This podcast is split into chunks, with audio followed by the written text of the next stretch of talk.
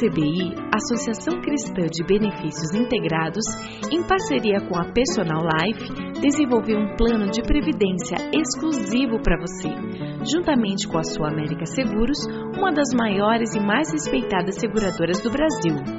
Nossas condições são diferenciadas, com taxas reduzidas e carregamento zero, proporcionando segurança de um investimento com alta rentabilidade. Entre em contato e solicite uma simulação pelo site www.acbi.com.br ou pelo telefone 3264 6711. Atenção, você que tem um veículo financiado.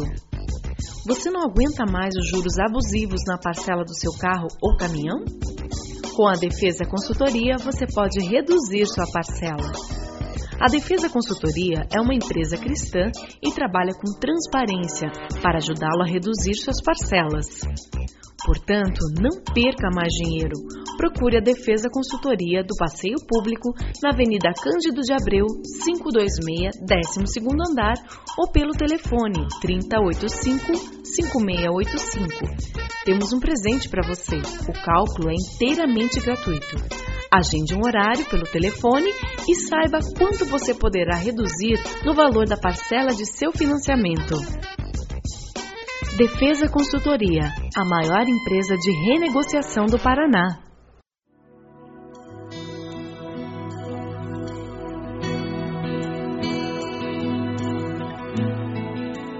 Começa agora mais um Sementes do Amor de Deus, um programa da Igreja Batista do Bacaxeri, em Curitiba. Nós abrimos o livro de Atos, nós começamos a ver um relato do que Jesus estava fazendo naqueles dias. O Evangelho de Lucas e o livro de Atos foram escritos por Lucas com um objetivo muito claro: contar a história de Jesus e escrever sobre aquilo que Jesus continuou a fazer e ensinar após a sua ascensão. Quando Lucas escreve o Evangelho e Atos, ele está tentando explicar para o seu amigo Teófilo sobre as coisas que Jesus começou a fazer e tudo aquilo que aconteceu logo depois. John Stott, de uma maneira muito interessante, ele fala dizendo: o ministério de Jesus na terra, exercido de forma pessoal e pública, foi seguido por seu ministério celestial, exercido através do Espírito Santo por intermédio dos seus apóstolos. O Cristo ressurreto, ele vive entre os discípulos, sobe aos céus, mas ele envia o seu Espírito que age através dos seus apóstolos e depois dos seus discípulos, e assim o Cristo ressurreto continua trabalhando no nosso meio. Parece uma coisa impossível para você? Quando nós falamos do que Deus faz, tem que nos parecer impossível, porque nós estamos falando de coisas que transcendem a nossa capacidade humana. Nós estamos falando do Todo-Poderoso, nós estamos falando daquele que não conhece limites. Nós estamos falando daquele que morreu, ressuscitou, subiu aos céus e voltará. Você tem certeza disso, de que ele voltará? Diga amém. E é disso que nós estamos falando quando nós falamos que Jesus morreu, ressuscitou, subiu aos céus. Nós estamos falando que assim como ele foi, um dia ele virá. John Stott, mais uma vez, ele diz o seguinte: Jesus, portanto, se apresentou aos seus sentidos aos seus olhos, ouvidos e mãos. Essa convivência objetiva com o Senhor ressurreto era uma qualificação indispensável para um apóstolo. Fato que explica por que Paulo e Tiago puderam ser incluídos e por que não houve mais apóstolos desde então e nem pode haver nos dias de hoje. John Stott faz essa afirmação e é muito pertinente nos nossos dias em que tantos estão se chamando de apóstolos. São pessoas que fazem uma confusão entre o dom espiritual do apostolado, que é verdadeiro e que existe nos dias de hoje, de alguém que é enviado para proclamar, alguém que exerce liderança fora da igreja local, que proclama e exerce essa liderança fora da igreja local, e o título de apóstolo. O título de apóstolo era dado apenas àqueles que tinham visto o Senhor pessoalmente que tinham recebido do Senhor pessoalmente essa liderança. Vejam lá os versículos 1 a 5 de Atos. Vamos lá, Atos capítulo 1, de 1 a 5. Em meu livro anterior, Teófilo, escrevi a respeito de tudo que Jesus começou a fazer e a ensinar, até o dia em que foi levado aos céus, depois de ter dado instruções por meio do Espírito Santo aos apóstolos que havia escolhido. Ele subiu aos céus e prometeu a vinda do Espírito Santo. Existem muitas formas de alguém alcançar imortalidade após a morte, não é verdade? Uma delas é através da fama. Existem pessoas que se tornam notórias através da fama. A pessoa pode ter uma fama negativa. Você consegue lembrar de alguém que tem uma, fama, uma fama muito negativa e ela sempre lembrada por essas coisas negativas que fez? Porque quando nós pensamos em alguém que passa e marca, nós encontramos em Jesus um tipo de mortalidade diferente. Porque não foi apenas por fama ou por influência que ele consegue ser imortal. Ele consegue ser imortal por causa da sua presença e poder. Porque ele morreu, mas por ter ressuscitado, ele continua presente. E a sua presença se manifesta de uma forma poderosa, intervindo na realidade humana desde que ele morreu e ressuscitou. Ele intervém na sua vida? Ele faz diferença na sua vida? Faz dois mil anos que ele subiu aos céus, mas ele não está lá nos céus, ele está aqui. É por isso que a imortalidade dele é diferente de todas as demais. Veja o versículo 3. Depois do seu sofrimento, Jesus apresentou-se a eles e deu-lhes muitas provas indiscutíveis de que estava vivo. Apareceu-lhes por um período de 40 dias, falando-lhes acerca do reino de Deus. Certa ocasião, enquanto comia com eles, enquanto comia com eles, o Cristo ressurreto, sentado, fazendo algo comum da vida. O Cristo ressurreto, Jesus, que nos salvou, ele não quer estar apenas em dias especiais, em momentos religiosos, em momentos especiais da nossa vida. Ele quer, estar presente na rotina do dia a dia. Naquele momento em que de pijama você senta no banquinho da cozinha e toma café com o cabelo despenteado ainda. Ele quer estar sentado com você naquela sala da televisão quando ela está uma bagunça. É nessa situação que o Cristo ressurreto quer sentar e comer com você. Veja o versículo 3. Depois do seu sofrimento, ele apresentou-se a eles. Ah, meus irmãos, a vitória só vem depois da luta. Não existe vitória sem luta. A nossa sociedade que inventou os remédios e que toma remédio para tudo e que não gosta de sofrer, e que acha que sofrimento está errado, tem tido muita dificuldade para lidar com problemas de sofrimento, dor e tristeza. E nós vivemos querendo esconder todo e qualquer momento de dor e tristeza e sofrimento, e dizendo que tem uma coisa errada na minha vida, se eu estou passando por um período de tribulação e de dificuldade. Eu devo estar fazendo alguma coisa errada, porque na vida ninguém pode passar por sofrimento. E o pior é que existem alguns pregadores evangélicos dizendo isso. Contrariando o que o Senhor Jesus mesmo disse: No mundo tereis aflições, tem de bom ânimo, porque eu venci o mundo. Mas ele disse isso para dizer: No mundo tereis aflições. Você está sofrendo, lembre-se que o nosso Salvador sabe bem o que é sofrer. O nosso Salvador sabe bem o que é sofrer. Deus nunca está no sofrimento. Ele nunca causa o sofrimento, mas ele sempre está no coração do sofredor, trazendo alento, renovando as forças, dizendo: lança sobre mim toda a tua ansiedade, dizendo: eu sou o bom pastor, dizendo: descansa, confia, Crê em mim.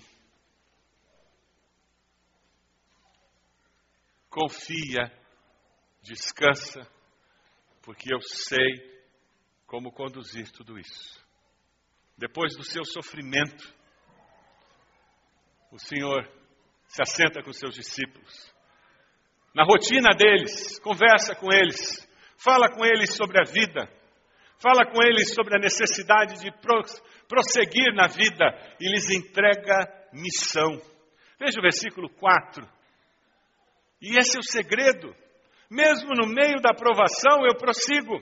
Eu consigo, continuo vivendo e fazendo aquilo que eu sei que é o correto, aquilo que o Senhor espera de mim, e eu faço isso pela fé. Eu faço isso confiando no meu Deus. Eu não, não caminho simplesmente pelas minhas emoções, eu não faço porque eu gosto ou porque eu quero, eu faço pela fé, porque eu sei que é isso que agrada o meu Deus.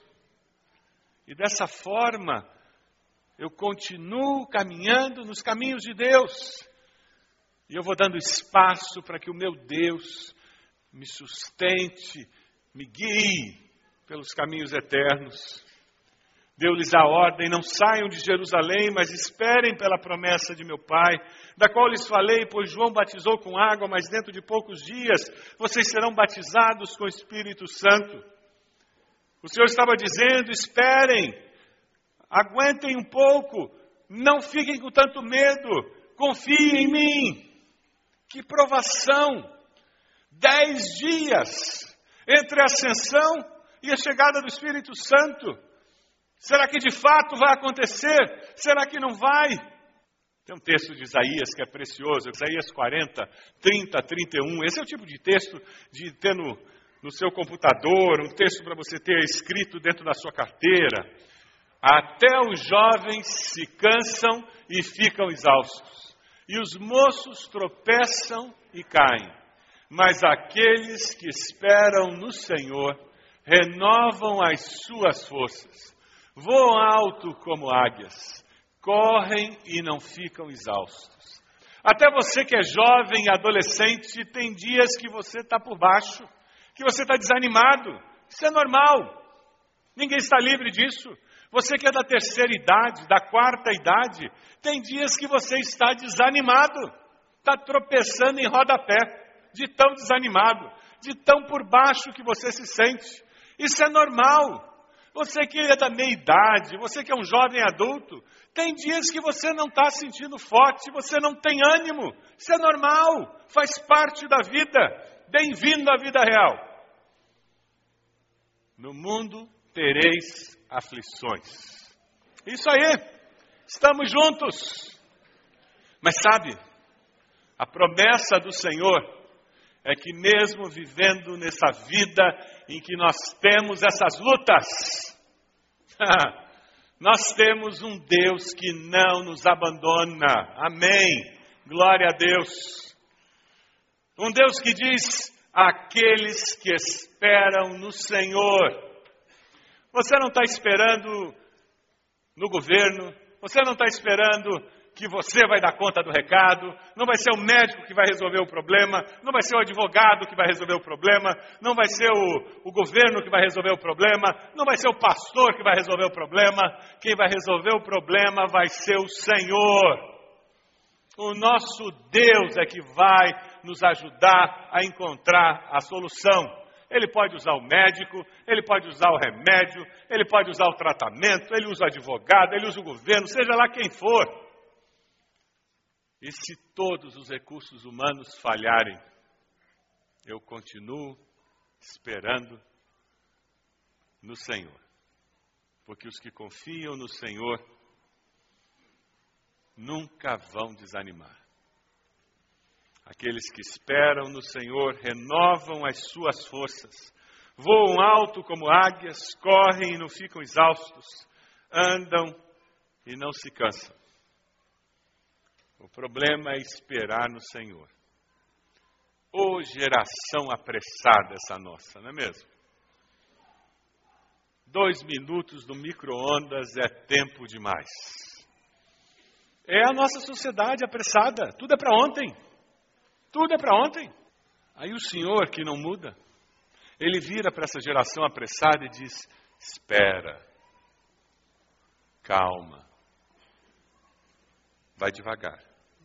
Porque enquanto você está esperando, eu estou trabalhando no teu caráter, eu estou colocando tuas prioridades em ordem, eu estou ajudando a você enxergar o que de fato é importante nessa vida, eu estou ajudando você a focar para onde você tem que ir, eu estou afinando algumas coisas aqui, porque esse quebra-cabeças tem peças que tem que cair no lugar certo. E você ainda não está pronto para enxergar a peça no lugar certo. A nossa fé é fortalecida, porque passa um dia, dois dias, e eu tenho que voltar aos pés da cruz e dizer: Deus está demorando demais, Deus. E Ele diz: Espera. Você não decidiu confiar em mim? E o Senhor subiu aos céus e nos deu poder para viver a vida, para conseguir esperar. Veja lá versículo 6. Então os que estavam reunidos perguntaram: Senhor, é nesse tempo que o Senhor vai restaurar Israel?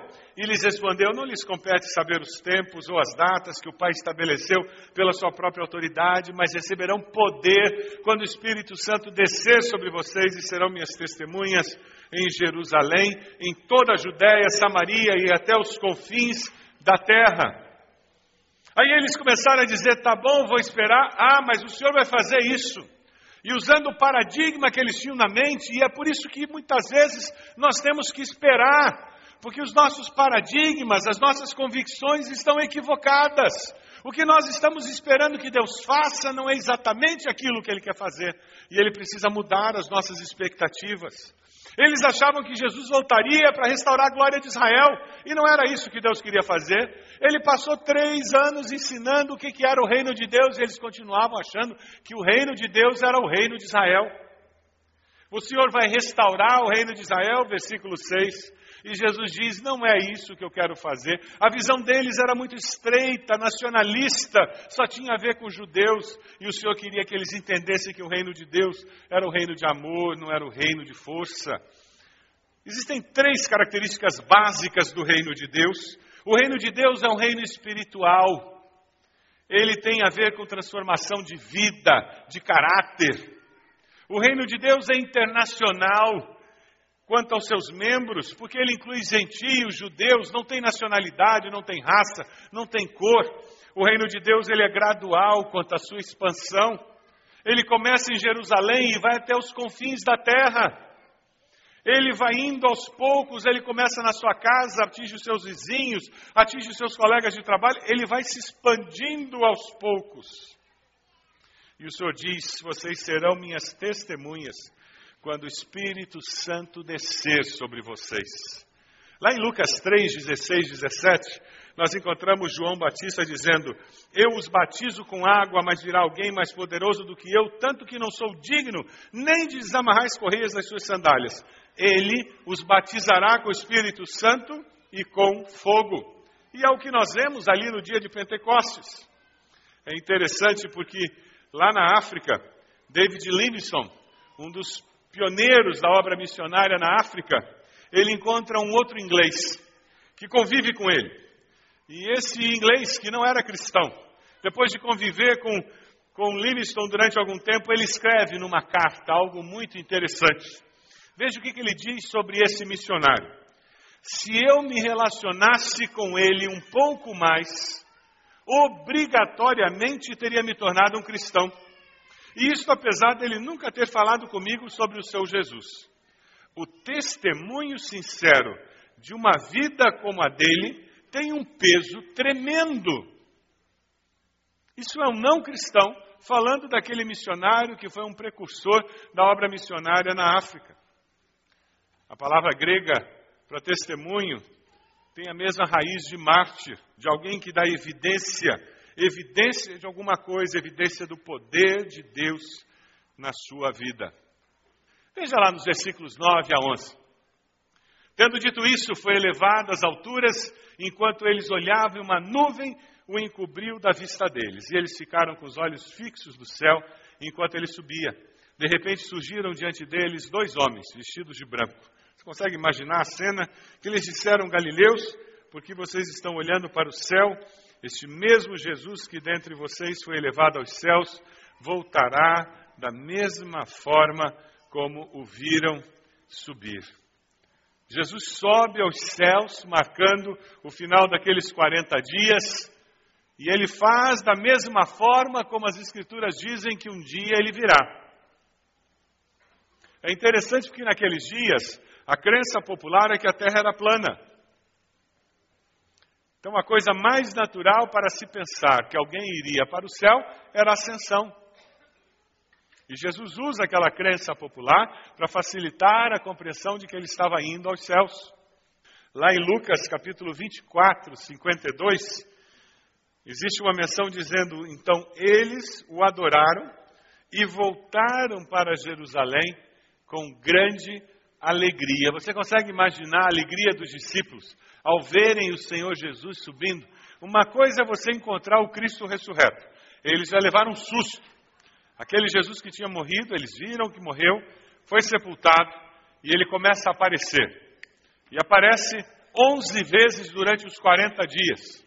A Bíblia diz que ele apareceu para mais de 500.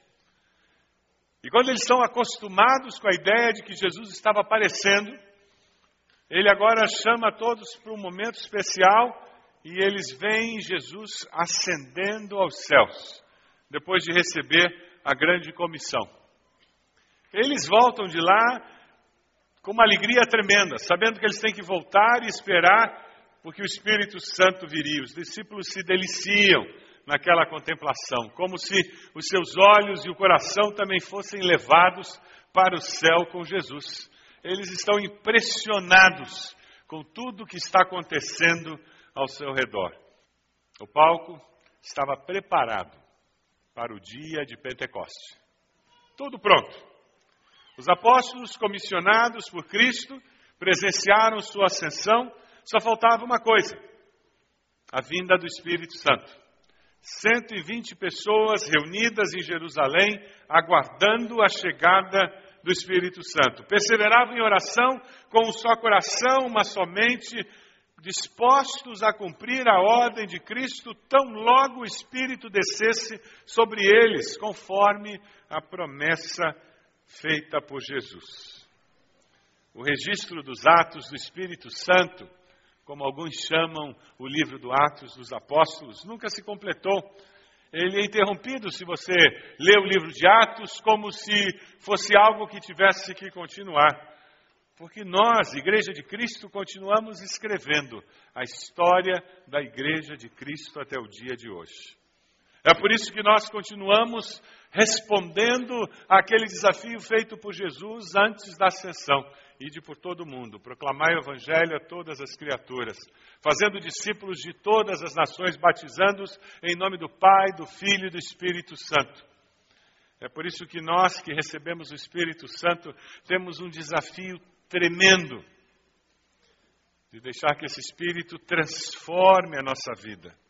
Selados pelo Espírito Santo no dia da conversão, nós temos que deixar que Ele transforme a nossa vida. Você tem experimentado a manifestação do poder do Espírito transformando a sua vida a cada dia? Hoje você é melhor do que ontem, é melhor do que seis meses atrás, é melhor do que um ano atrás. Hoje você é um crente melhor do que você era há cinco anos atrás. Você ora mais hoje do que você orava há um ano atrás.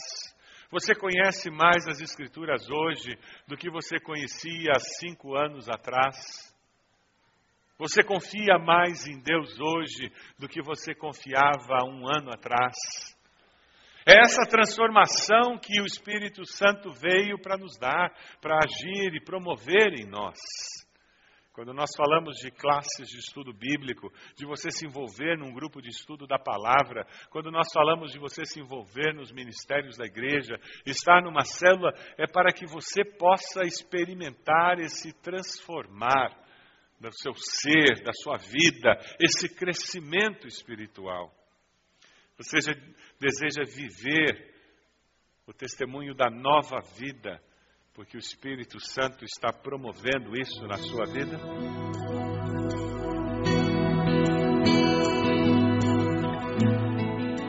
Este foi mais um programa Sementes do Amor de Deus, com o pastor Roberto Silvado, da Igreja Batista do Bacaxeri. Se você deseja obter cópias dessa mensagem, ligue para 33630327 ou envie um e-mail para radio@ibb.org.br informando a data da mensagem. A ACBI, Associação Cristã de Benefícios Integrados, em parceria com a Personal Life, desenvolveu um plano de previdência exclusivo para você, juntamente com a sua América Seguros, uma das maiores e mais respeitadas seguradoras do Brasil. Nossas condições são diferenciadas, com taxas reduzidas e carregamento zero, proporcionando segurança de um investimento com alta rentabilidade. Entre em contato e solicite uma simulação pelo site www.acbi.com.br ou pelo telefone 3264 6711. Atenção, você que tem um veículo financiado. Você não aguenta mais os juros abusivos na parcela do seu carro ou caminhão? Com a Defesa Consultoria, você pode reduzir sua parcela. A Defesa Consultoria é uma empresa cristã e trabalha com transparência para ajudá-lo a reduzir suas parcelas. Portanto, não perca mais dinheiro. Procure a Defesa Consultoria do Passeio Público na Avenida Cândido de Abreu, 526, 12º andar ou pelo telefone 3085 5685. Temos um presente para você. O cálculo é inteiramente gratuito. Agende um horário pelo telefone e saiba quanto você poderá reduzir no valor da parcela de seu financiamento. Defesa Consultoria, a maior empresa de renegociação do Paraná.